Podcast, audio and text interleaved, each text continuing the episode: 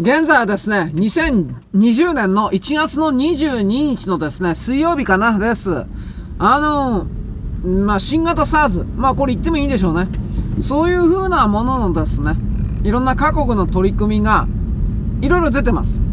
米国では、とかですね、豪州であるとかのファイブアイズの国はですよ、あのー、中国の武漢市からやってくるような中国人を含める全ての人間に対して、基本的には別室に、まあ、突っ込んでですね、一人一人に対する細かい検査をするというふうなことを発表しております。ところが、日本はどうか。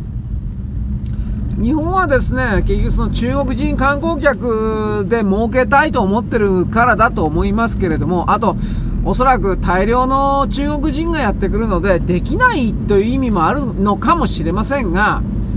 そういうですね、隔離して別室で検査するみたいなこと全く行わず、自己申告みたいな形でですね、あなたは武漢市行きましたか行ってませんか？みたいな。なんかそういうチェックシートでですね、なんかやるみたいな。まあ無理じゃないかなと。私何が無理じゃないかなというのは、多分それね、本当のことに答えるような中国人がまずいないということと、答えたら日本国内に入れなくなるんじゃないかということで多分答えない中国人が山ほど出ると思うんですよ。だからですね、日本国内で、これはあの新型コロナウイルス SARS のですね、大発生というか、それはもうなんか約束されたようなという風な形が見えます。まあこれちょっと考えすぎかもしれませんが。でですね、うん、中国人たちは、中国に住んでいる中国人たちは、えー、日本にやってきて、日本の報道を見て、日本のですね、ツイッターとかを見て、初めて自国の中国の中で、武漢で、そのような新型ウイルスが流行ってるんだということを知ったという中国人、現地中国人が多数いるという報道がですね、昨日ちらりとこう出て、いろんなメディアで出ましてですね、まあ、なんだろう。いろんな意味で終わってんなと思いました。中国共産党政府はですね、内部において、あの、ほとんど知らせてないみたいです。おそらくは。まあ、武漢者はともかくとして、あの、そのウイルスがですね、あの、ある、なんていうかな、大きく発見されていないような地域に関しては、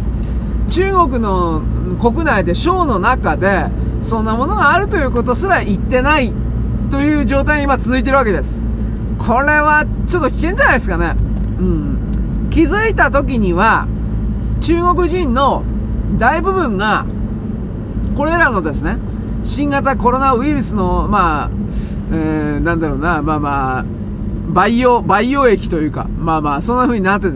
なってですね、バタバタと人死ぬんじゃないんですかね。一応ですね、潜伏期間が2週間とかってなんか、これどこだったかな？豪州だったかな？お医者さんが言ってまして、あ、豪州もですね、オーストラリアね、あのー、中国からやってくるような、あのー、人に対しては、徹底的にですね、別室に、まあ、閉じ込めてっていうか、まあ、そこでですね、調べるみたいなこと言ってます。犬も使うとか言ってます。犬使ってど、何がわかんのかなってよくわからんけど、まあ、かなり、日本の取り組みはやあやばいんじゃないかなと思います。うーん、だからね、本当に陥没現象の前にね、たくさんの人間が死ぬか、自宅から出られなくなってるか、うん、あとは病院に入ってるかしてですね、会社に勤務できない状態になってるということの、情報のね、なんか本当にその通りになってんので、弱ったな、おい。というのは本当あります。どう弱ったかというと、うん、やっぱりその陥没現象というのがですね、もう確定であり、基本的にはですね、その南海トラフ系のですね、ああいう巨大地震もですね、もちろん当然同時に起きてくるわけですから、それはもう、生き残る人がいることそのものが、なんか珍しいんじゃねえか、珍しいというかね、うん、まあでもこの、そこまで悪く考えたくないですけどね。うん。あのー、あなた何か備えてますか？と一応言っておきます。うん。俺全然できてねえや。でですね、中国はですねその自国の中のこれらの混乱状態があるにもかかわらずやっぱり上と下がですね横がですね全く連絡取れていないんでしょうね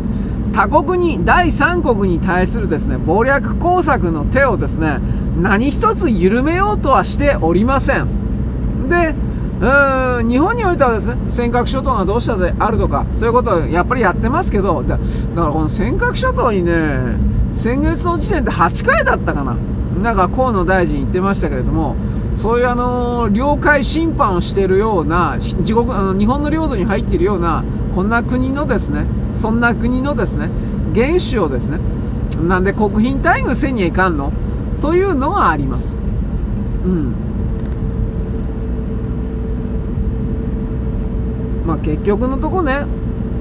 中国というのはその一党独裁中央集権に見えてですね。私はあのはっきりどう伝えればいいのかなと前思ってたんですが一番簡単に言えば、まあ、徳川幕府みたいなもんなんじゃないかなと一応思います。中央にね中共というですね大きな権力、まあ、構造というか権力のですね中心地があってですね各地域はですねそれに従ってるというか、忠誠を誓ってるという風な形にはなってるんですけれども、どうかな？占領地におけるですね、派遣軍司令官とでも言えるものが、軍、現地のですね、人民解放軍の偉い人たちでして、えー、なんていうかね、それらの人っていうのは、中国国内でたくさんの、うん、どういうかな、内戦とかいうか、奪い取りというか、そ貴族たちがね、貴族とか馬族っていう言い方ありますけれども、それらがですね、各村々であるとかそういうものを襲った時の、馬族の棟梁みたいな立場の人が、そのまま人民解放軍のですね、偉い人になってるみたいなイメージを持っても、さほど間違ってないので、うーん、ねいつでも割るときは割るんじゃないかなという、こういう気持ちは一応私の中にはあります。ただそれを押さえつけるために、あのー、中央からのですね、人民解放軍だけではないのですが、あらゆるあの、各地方の共産党幹部などに対しては政治証拠、ソ連のね、ソ連の政治証拠みたいな形における、中国中共からのですね、命令、えー、命令によって現地に向かう、査察官みたいな形のですね、人がやっぱり入ってんので、うーん、まあその辺のバランスだろうな。でもそういう、なんかね、中央の力が弱ってくると、その中央からね、派遣されてくる査察官的な人っていうのは、現地で裏切るか、現地で殺されるか、のどっちかだろうな。中国の歴史とか見てって、そんな、そんなんだらけだしな、と。いろんなことを思います。あの、まあ、査察官って言うけどね、まあ、ローマにおいたら総督府とかね、あまあ、そう、あどう、どういうかな。まあ、あの、中国の、家居におけるですね、合格者が、御用商人みたいなのを山ほど連れて、一族老頭その不妊地に向かっているみたいな、向かったというか、なんかそんな言い方でいいのかもしれないなと思います。ということは、その、家業に受かったですね、え合格者とその御用商人たちの利益が、まず第一であって、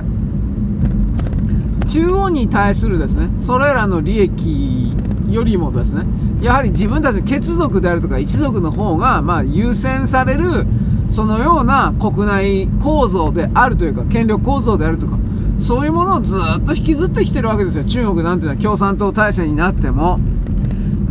だから、うーん、今、今回、その、コロナウイルスがどうのこうのとかね、新型 SARS がどうのこうのってやり始めましたけど、うーん、自国の縄張りの中で、バタバタと、それらの一族だとか血族に関するような人々が、どんどんと、あのー、倒れていく、死んでいくという流れの中に入った時に、果たしてこれらの地方のあのー、なんだろうね、えー、一族結族たちというのは、中央の言うことを聞いているだけの余裕なんてあるかなということも私は考えます。んなことやってる場合じゃねえよというふうに全部なんかひっくり返るんじゃないかなとも思います。でもまあだからといってですね、簡単に中国の中でですよ、独立闘争的な内戦が始まるであるとか、そんなことありますよ。漫画じゃねえんだから。そしてもう一つ言えばですね、中国の場合においては、あのー、東北三省というか、旧満州のね、東北地方以外の軍事関係はみんな核兵器持ってんので、ま、私はあの中国の核兵器の使用状況というか、その、縛りよくわかんないんで、正直言うけど。あの、あまり明かしてないんでしょうけどね。うん、なんか勝手に使われちゃうんじゃないかという危機感も実は持ってて、米国の場合は米国の大統領の命令のもとに、あの命令書面をですね、読み上げて、それをチェックしてですね、さらにそのチェックの上にですね、ミサイル管制官2人だったか3人だったか2人だったかな？いてですね、意図的にアナログの発射装置みたいなことになっててですね、えー、なんか鍵穴があってですね、その2人のミサイル発射管装置がですね、その鍵穴に鍵突っ込んでですね、もちろんこの鍵は2つとも違いますよ。鍵突っ込んでですね、鍵カチャンと同時に、同時に、 one、two、three かなんか知らんけど、同時に声をかけて、同時にですね、人間がカチャンとこう回すんですよ。機械任せじゃないんですよ、それは。結局それは最後まで人間が責任を持つという風な米国のですね、あの、表明というか、現れになってます。まあ、機械に全部任せると間違えるからというのもあります。あと、サイバー攻撃的で乗っ取られるからっていうのもあります。ところが、中国において、果たしてそんなこと、中国そんな風になってないんじゃねえかなと。うん、なんか、偉い人はね、お、撃てやったら、撃ちますなんか、これで終わりのようなね、なんか簡単にね、なんか核ミサイルが撃たれちゃうんじゃないかなという。そうなると、あの、中国の内部においては核汚染、深刻な核汚染が始まりますから、うーん、まあ、この辺もですね、なんかだんだんその通りになって弱ったな、おい。本当になんかね、いろんな意味で。まあ、とにかくですね、この SARS 以降のですね、動き、そしてですね、これから人類というのもの、ものの焦点というのは、どうやらやっぱり本当に中東に向かうようなので、我々はですね、この中東におけるですね、核汚染を含める様々な動きに対して相当注意深くあるべきというふうな、それはですね、まあ、今日のオチだということにしておいてほしいです。はい、そんなわけです。よろしく。ごきげんよう。